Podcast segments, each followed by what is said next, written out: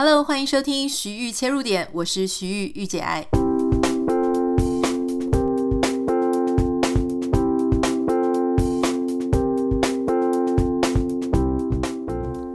Hello，欢迎收听今天的节目。今天是礼拜四，所以要跟大家分享的呢是跟异国文化或是有趣的文化相关的主题哦。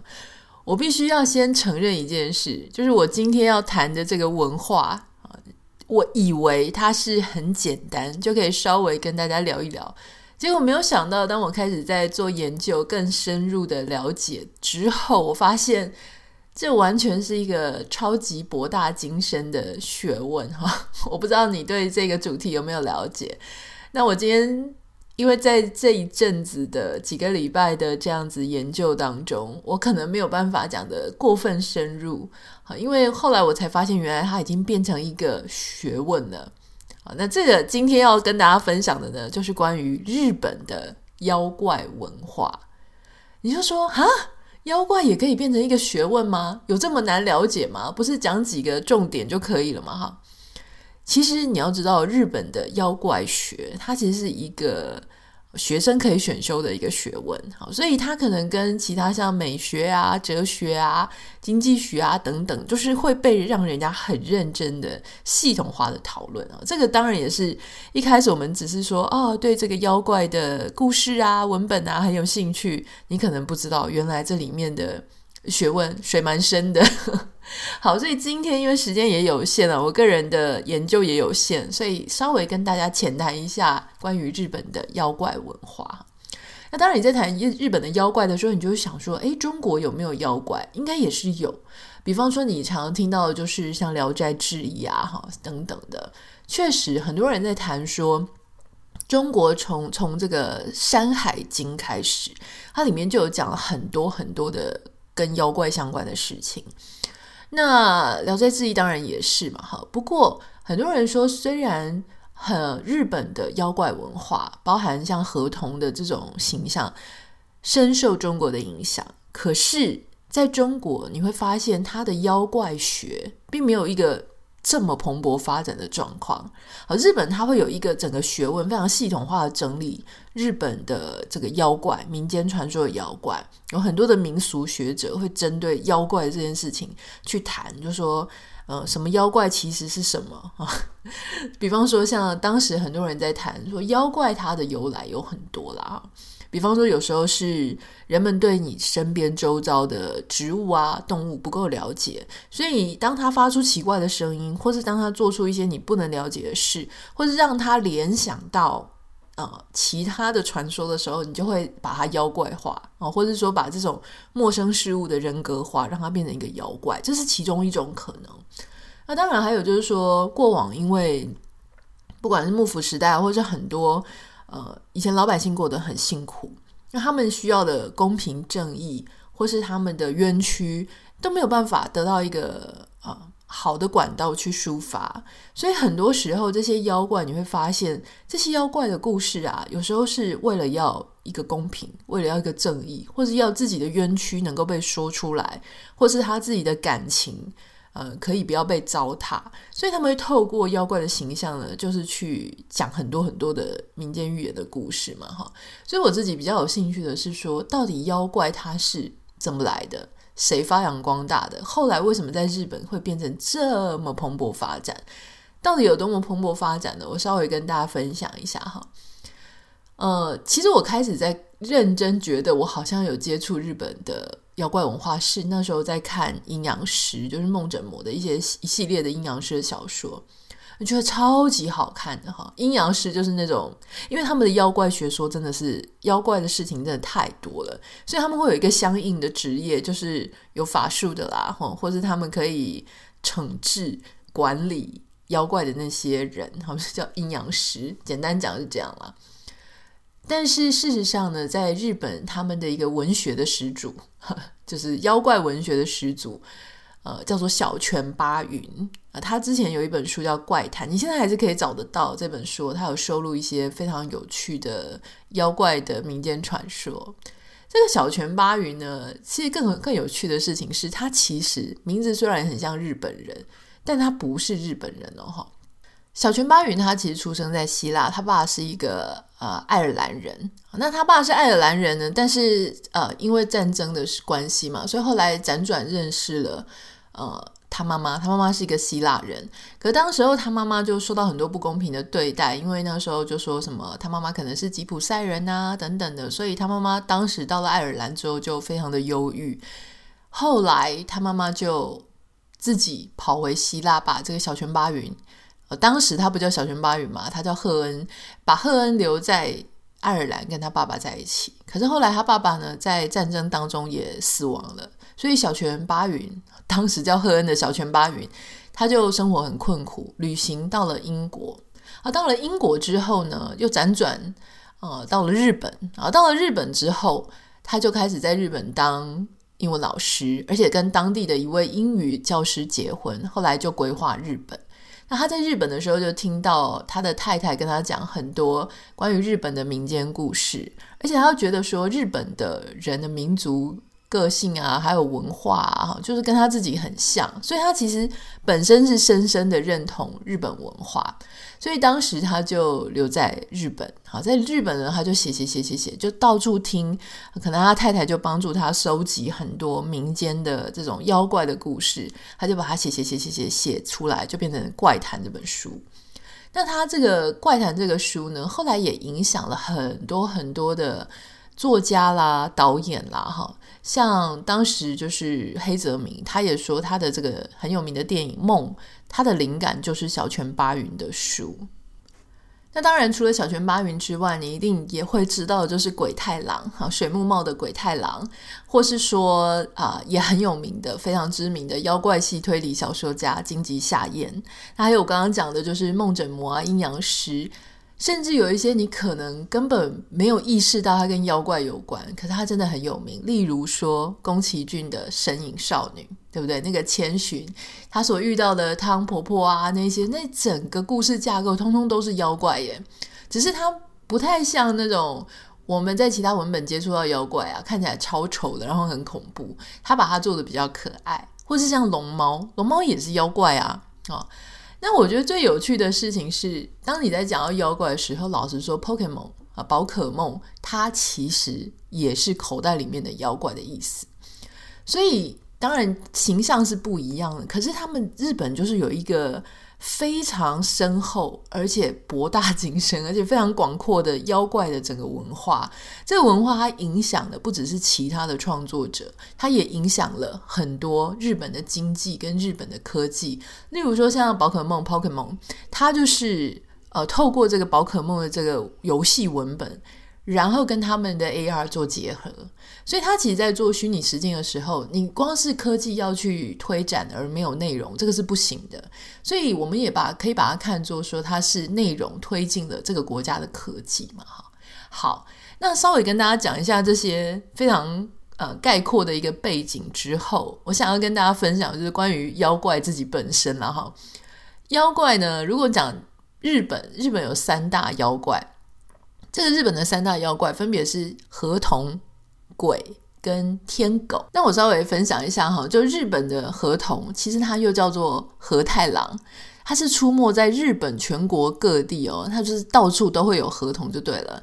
那这个河童，它和鬼跟天狗呢，并称日本最知名的三大妖怪。日本不是只有三种妖怪哈，如果以后来的人他去做研究，日本大概有五百多种妖怪。那跟中国，中国因为我刚刚有讲，它并没有非常有系统的去讲它妖怪。后来有当然有人去研究了哈，但是传闻当中，从一千多种妖怪到一万多种妖怪都有，莫衷一是。但因为日本它有这个妖怪学，所以整体来讲可以说它有五百多种妖怪。日本的各地呢都有河童的神社。河童它长得就是大概像儿童一样，它的身高哈，那大概通常会是绿色或是红色。它的头上面会有一块就是像盘子一样的部分部位，这个部位呢就是没有长头发也没有毛，可是呢它必须要经常的保持湿润。如果这个盘子这个区域就是头部的那个没有毛的地方呢，它干裂的话，河童它就会失去力量。那河童的嘴巴呢会像比较短的鸟嘴的那种形状，它的背上也会有一个像乌龟一样的甲壳，而且它河童的手脚是有掌蹼的，而且它有三个肛门哈。那河童最喜欢吃什么呢？它最喜欢吃的就是像小黄瓜啊、鱼啊、水果啊哈。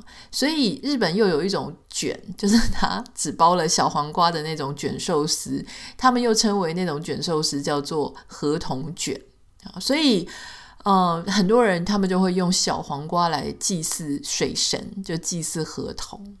另外一种呢，叫做鬼，可是这个鬼跟我们台湾啊，或者我们平常在讲的鬼不太一样。台湾的所谓的一个鬼这个字呢，就会包含很多，红衣小女孩也是鬼啊，然后灵体看不见的也是鬼，好像我们没办法解释的东西都叫鬼。换句话说，一个鬼变成一个很笼统的词。可像日本的鬼啊，它跟这种所谓的幽灵就不一样。它本身鬼就是一种怪物。那鬼呢，它就是那种头上有长两只脚或者是一只脚。其实你如果看一些儿童的故事，你可能会看到，或是你看桃太郎里面，他们在打败的就是长这种样子的鬼。它通常会有两只脚或一只脚嘛，它头发是卷的，是卷发，口中呢还有獠牙，而且它的指甲非常非常尖锐。那我觉得比较好认的就是它身上会缠着那种虎皮、老虎的皮做成的腰部，而且手上会拿狼牙棒哈。它的皮肤有三种颜色哦，一种是红色、蓝色跟黑色。那根据它不同皮肤的颜色，又分成就可以称呼说他们是赤鬼、青鬼或是黑鬼。好，那。这个鬼呢，他们其实是觉得鬼是非常强而有力的，所以你会发现“鬼”这个字啊，在日本常常也会被比喻成说拥有非常强大力量的人。他不不不见得是都是坏的哈，不是不见得都是在讲说很邪恶啊，或者是说有什么奇怪的灵。那比方说他们会讲说很认真的人，工作狂叫做工作之鬼啊，或是很擅长相扑的人叫做相扑之鬼。不完全是那种负面的意思。另外一种呢是天狗，那天狗呢，它在日本的民间信仰当中，它是神，可是它也是妖，所以它就会被称为说是什么山之神啊，哈，或是什么山人等等的。它其实比较跟人对山的信仰，哈，是有关系的。所以，那自古以来，其实天狗它的形象大概就是穿着山中修行者的服装，它脸是红色的，鼻子非常非常的长，而且很高耸。它的脚呢，穿的是那种很高的木屐，手上还会拿一个羽毛的团扇，然后它背后有长翅膀。哈因为为什么可以长翅膀？因为它要在天空当中很自由的飞行嘛，哈。所以一般人都认为说，这个天狗呢，它是把人诱导到魔道的这种。怪物啦，所以又称为法外样。那其实天狗的形象呢，其实有时候是僧侣的造型，有时候又是童子的造型，有时候是像鬼的造型。如果你很好奇，我建议大家就 Google 一下哈，就是日本的天狗啊，日本的鬼，日本的河童，我觉得这个是非常非常有趣的。那当然，除了这三种非常常见的妖怪，还有一些你常听到的，或者你有时候会看到的哈。我也是后来在做这研究的时候才知道，原来他们有自己的名字哦。比方说，你有时候会看到有一种女生，白色，通常是白色的脸啊，然后她脖子超长的，长到就是就是非常长，像水管一样，然后有时候会绕出很多 S 型的哈。那种叫做什么呢？叫做辘轤首。那其实中国它也有类似的，就是脖子超长，通常是女生形象，或是也不一定啦。有时候就妖怪长得很丑，那种叫做飞头蛮。那当然有时候日本也会说日本是飞头蛮，但是日本的这一种怪兽、怪物、妖怪跟中国是不太一样的。日本通常就是呃，这个头跟它的脖子不会分开，就是它的头会跑到。他想要去的地方哦，但是至少头跟脖子不会分开。可是中国的通常是头会飞走，就它跟脖子会分开，然后晚上的时候又会飞回来哈。那另外有一种是肉人，所谓肉人就是妖怪里面没有五官的那一种。在讲到这个肉人呢，我觉得有非常有趣的故事可以跟大家分享。相传在江户时代的纪伊国版呢，有一条路非常的荒凉。太阳下山之后，就没有人再会去走那一条路了。某一天晚上，有一个商人，他就刚好经过那一条路，经过那条路呢，就看到路边有一个女生哈，哭哭咽咽的，就是在哭泣。这个商人呢，看着看着就觉得有点担心，所以他就走过去问这个女生说：“哎，你还好吗？啊，需不需要帮忙？”没有想到这个女生一转过头来，居然脸上空无一物。没有眼睛，没有嘴巴，也没有鼻子，整个五官呢是一片白的，哦，就是没有，完全没有任何五官就对了。这个商人吓到就逃跑了，哈，就一直跑跑跑跑跑跑跑，跑到附近的一个面摊。这个老板啊，就是正在煮面嘛，就背对着商人说：“哎，怎么了吗？要吃东西吗？或者什么？”这个商人就很急很紧张，吓得要死。我就跟他跟老板讲说：“哦，我刚刚看到一个怪物，这个女的哦，是都脸上完全没有五官。”讲了老半天，结果老板一转身就面对商人说：“哦，是像我这样子的脸吗？”就老板他也没有五官，整个就是没有眼睛、没有嘴巴、没有鼻子。结果这个商人就吓到就昏倒了。后来呢，大家知道发生什么事吗？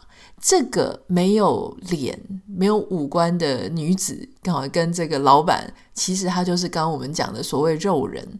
肉人这一种，我们先讲 这个肉人的没有五官、没有鼻子，其实后来他们也在日本文化当中呢，被衍生变成说所谓的没有主见的、没有主见的人。问你什么，你就说哦，好啊，可以啊，跟大家一样。所以有些人会说这种就是肉人。肉人也有另外一个名字叫做野碧方了哈。这个“避”的这个字有点难，大家可以查一下。好，但这个故事呢，还有一个案外案哦，就是其实并不是真的肉人跑去吓人的，是由河河就是一丘之貉的那个河，是由河来变的，去故意去捉弄别人。所以其实这个河呢，它也是日本的妖怪的一种哈。河就是刚刚就讲一丘之貉嘛，如果你不知道为什么是一丘之貉的那个河，大家还是可以上网查一下。河它其实又是又名称叫做化狸，狸就是狸猫的狸嘛，哈。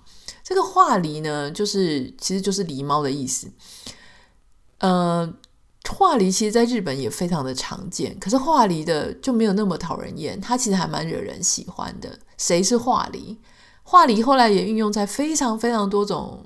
故事里面的文本哦，比方说像平城离合战，或是大家更熟悉的动物森友会，大家记不记得村长那一只？他就是画狸。啊，那还有就是，如果你有看哆啦 A 梦的时候，他常常会跟人家强调说，他不是狸猫，他是机器人。为什么他要强调他不是狸猫？因为他长得就很像一只。画梨就是长得很像一只梨哈，所以梨虽然呃，他们就是有时候也是会捣蛋啦，故意就是去捉弄别人，可是基本上画梨在日本的喜好度还是非常的高。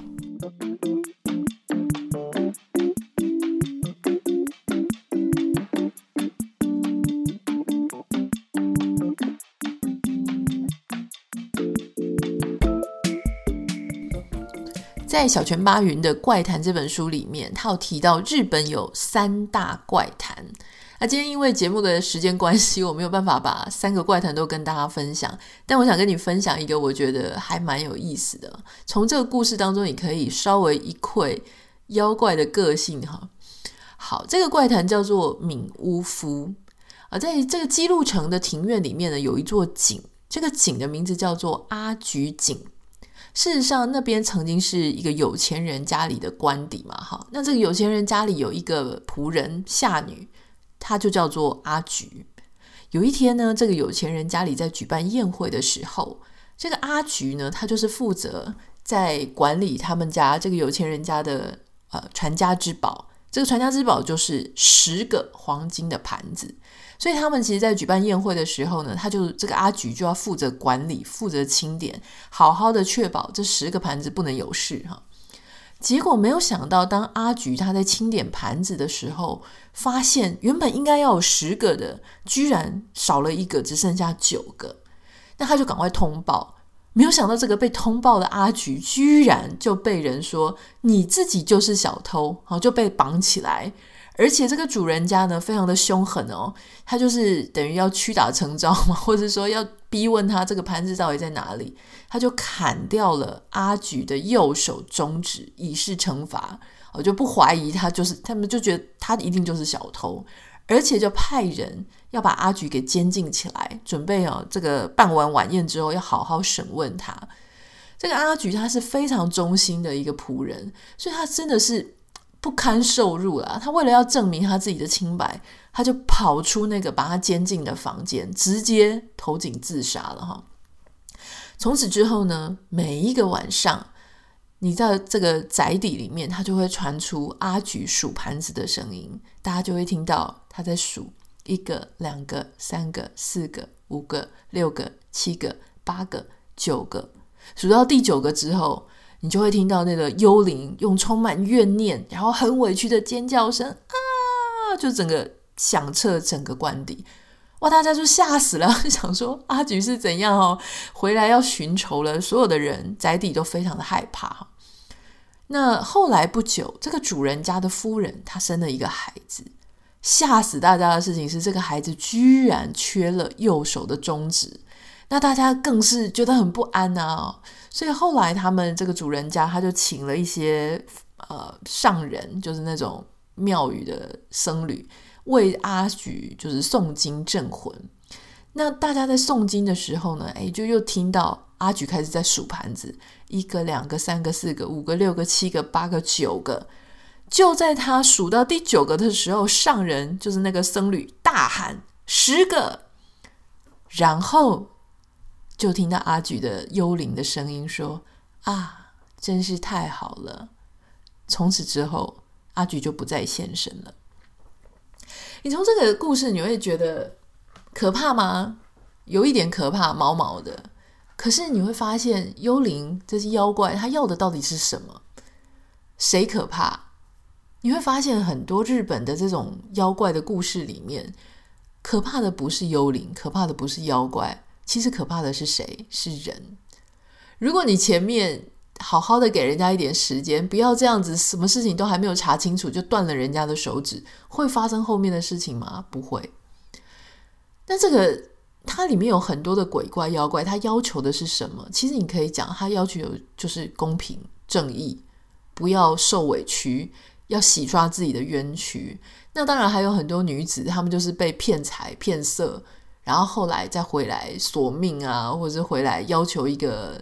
真理啊，好等等的，就是感情上的受辱，所以你会发现还有很多，甚至这些妖怪是很执着的。不管他执着在刚刚我们讲说他有冤屈，所以他很执着，或是他很想念、留恋他人间的恋人哈。所以你就发现说，其实这一些妖怪反而他是很好被理解的，但是有一些人人类所做的作为，你反而是比较难以理解的，对不对？所以在看这些妖怪的故事之后啊，你就会发现，如果我们跳脱文本，在讲一个社会上为什么会出现这些妖怪的文学，嗯，很多人就会说，有一些创作者他们会以古讽今，或是说他们会把他自己心中想要讲的故事呢，呃，透过他的作品来传达。我觉得这个是很有意思的。就像我们刚刚讲的，这个社会上可能他很穷。可能他的老百姓都得不到正义，他的老百姓非常的无能为力哈，在这个受到不管是官呐，或是有钱人的压迫之下，非得让他们必须要借托假托这个妖怪来为他们啊讲出他们所内心想要讲的话。那我觉得有趣的事情啊，就还有就是我们刚刚提到的是日本，他们有非常认真的在研究这个妖怪学哈。这个妖怪学呢，不是最近才发生的。日本的妖怪学其实起源是十九世纪末，日本的哲学家哈，他就是有一些人，他们就特别的去讲究这些日本的妖怪。那我们后来就会看到说，日本的妖怪啊，他们其实也会去讲说，呃，人呐、神呐，哈，或是妖怪啊之间到底是什么样的之间的一些关系。在日本的妖怪研究学者里面呢，有一位叫做柳田国男啊。柳田国男他是在妖怪学里面非常出名的啊、民俗学的一个研究人员。那当然，在过往去讨论日本的妖怪学的时候，很多人就会说啊，妖怪是不是迷信啊？妖怪是不是心理学？可以从心理学去探讨啊，等等的。但这个柳田国男呢，他其实就从民俗学的方式，他去探讨说，到底呃文化、人类跟妖怪之间的一些呃，这当中有一有没有什么复杂的传播关系，或它怎么被创造出来的？首先呢，他就有提到说哈。用比较科学研究的方法，就是他所谓的科学研究的方法，就是我们在做研究、做学问的时候，你必须要去探讨一个东西它是怎么样产生出来的。所以他会用历史的事件发展跟当时出现了哪一些民俗传说去做加以比对，然后呢，他会去看周遭。就是文化的中心跟文化被传播的方向，然后去得出一些结论哈。他会发现，其实关于历史发展事件跟这些民间信仰、民俗传说，它会很吻合，就是它会 match 在一起。当时发生了什么事情？呃，例如说像呃，可能当时民生凋敝，这个时候就会出现一些跟那样子的时代背景比较相关的事。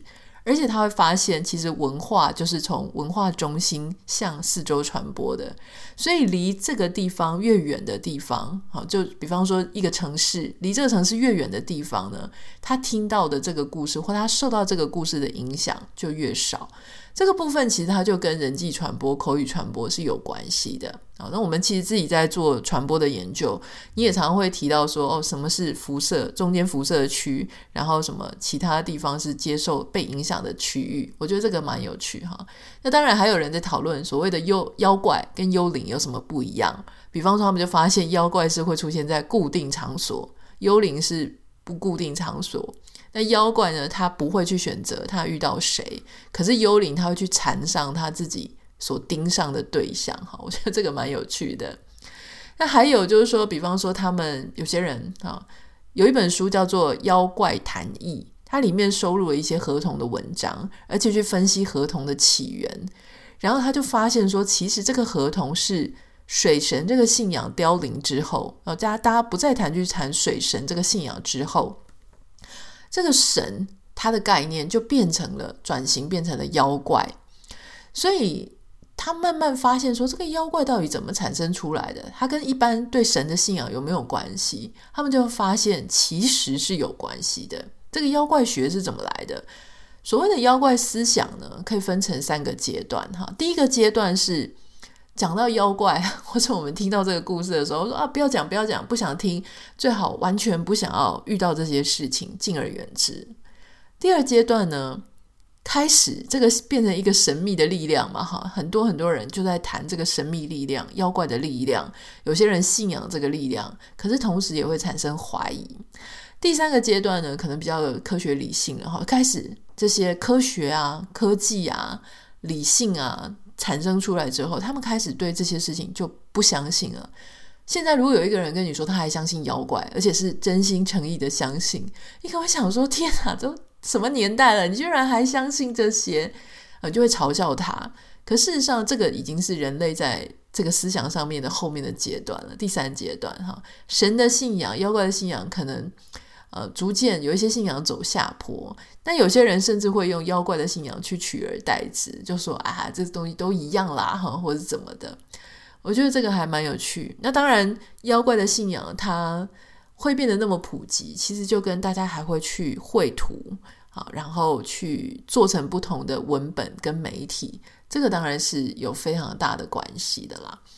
所以我觉得这些研究妖怪学的人呢，真的也是很有意思哈，比方说像文本，你可以研究什么呢？你可以研究漫画啊、动画啊、电影啊、小说啊、戏剧啊、公仔啊，甚至他们也会为这一些就办很多活动、节庆、实体的 event 嘛哈，还有很多周边的商品啊、游戏，还有我们刚刚讲的，因为呃宝可梦的发展哈，就它原本其实也是口袋妖怪、口袋怪物、口袋怪兽，那它后来。反而推进了这个 AI 呃 AR AR 的这个实体运用，所以当时在二零一六年的时候，呃，安倍跟口袋 Pokemon 他他们有一个合并的词叫做口袋妖怪经济学，因为这个这个 Pokemon 在那个时候大受欢迎嘛，那它也可能就变成了新一代的日本妖怪。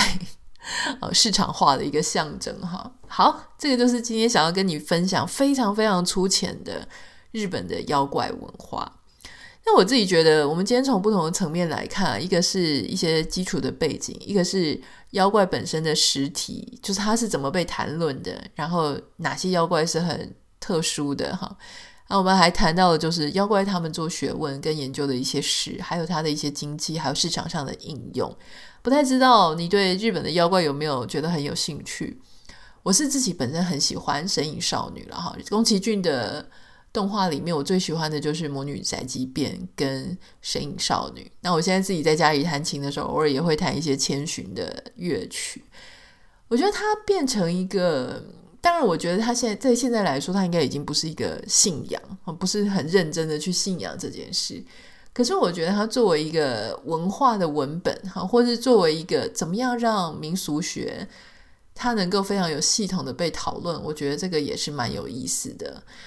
那刚刚有提到说，中国它一开始其实，在《山海经》里面就有非常多的妖怪介绍，但是一直很缺乏这种系统化的整理。大家也可以想象，就如果你在华人社会里面，你说你研究妖怪学，这就不会变成一个显学，你爸妈一定会揍你的。就想说，你好好的人啊，经济啊，医学啊，科学不研究，你研究什么妖怪哈？那当然，后来晚近的一些作家，他们就开始已经有人在做系统化的整理了。如果你有兴趣的话，你也可以看张元的《中国妖怪故事》，它是简体字哈。中国妖怪故事呢，他就把中国的鬼分成统领啊、妖啊、精啊、鬼啊、怪五个部分。我自己还没有看，但是我知道他有在做这本整理，然后或许可以看一下。如果你有任何想要跟我分享的，欢迎你可以私讯到我的 Instagram 账号 Anita 点 Writer A N I T A 点 W I T E R。也真的要拜托大家帮我们把你有兴趣、觉得讲得很好的集数分享给你的朋友们哈，我们真的很需要呃大家多多的帮忙，帮我们宣传。那还有，请大家帮我们在 Apple Podcast 跟 Spotify 上按下五颗星，感谢你。那我们就明天见喽，拜拜。